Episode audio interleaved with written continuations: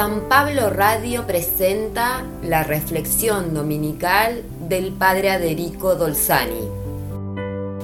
El domingo pasado hemos visto cómo los apóstoles reconocen en la persona de Jesús al Mesías que ellos esperaban, una imagen de Mesías que también hoy nos gustaría tener y seguir, un Mesías omnipotente que premia ya a los buenos y castiga ya a los malos un Mesías triunfador y nosotros triunfando con él.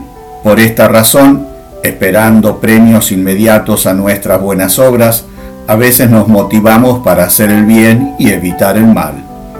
Un Cristo Rey de la Iglesia y está triunfando con Él en el mundo, y nosotros orgullosos de que pertenecer al grupo vencedor. Así imaginaban los judíos al Mesías que esperaban y así lo imaginaban los discípulos, porque así les habían enseñado a interpretar la ley los profetas. Ellos creen reconocer esos rasgos en el Maestro, y Pedro, en nombre de todos, se lo manifiesta abiertamente. Tú eres el Mesías. Jesús responde que se puede llegar a esa conclusión solo por una gracia de Dios, porque implica también una opción de vida y enseguida comienza a dar la identidad de su mesianismo, profetizando su próximo futuro. Debía ir a Jerusalén, no porque alguien o su padre se lo mandaba, sino porque era parte de su identidad de hijo de Dios, como un papá o una mamá cuidan a sus hijos sin que nadie los mande. Y allí, en Jerusalén, ser condenado por los ancianos, los sumos sacerdotes y los escribas, es decir, el Sanedrín, el supremo e inapelable tribunal de Israel, el único que podía condenar a muerte, y después resucitar al tercer día.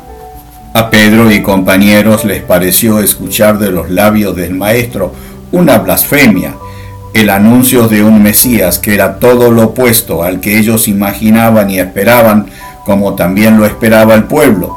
Por eso comenzó a reprenderlo y a llamarle la atención, como hacemos con alguien que dice disparates. Dios no lo permita, eso no sucederá. Jesús, dándose vuelta porque estaban en camino, lo reprende a su vez con las palabras más duras que haya pronunciado. Retírate, vete detrás de mí, Satanás. Tú eres para mí un obstáculo, porque tus pensamientos no son los de Dios, sino los de los hombres.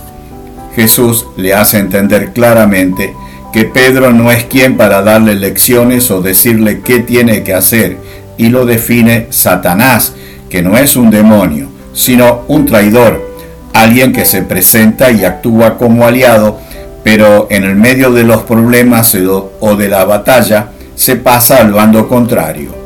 Con ese nombre se definían a los traidores en los ejércitos de ese tiempo. Pedro, pensando en ventajas y proyectos humanos, es un obstáculo para Jesús que vive debiendo cumplir totalmente con la misión de su identidad de Hijo de Dios. Entonces Jesús comenzó a delinear claramente la identidad que deben tener quienes quieren seguirlo. El que quiera seguirme, que renuncie a sí mismo, cargue con su cruz y me siga.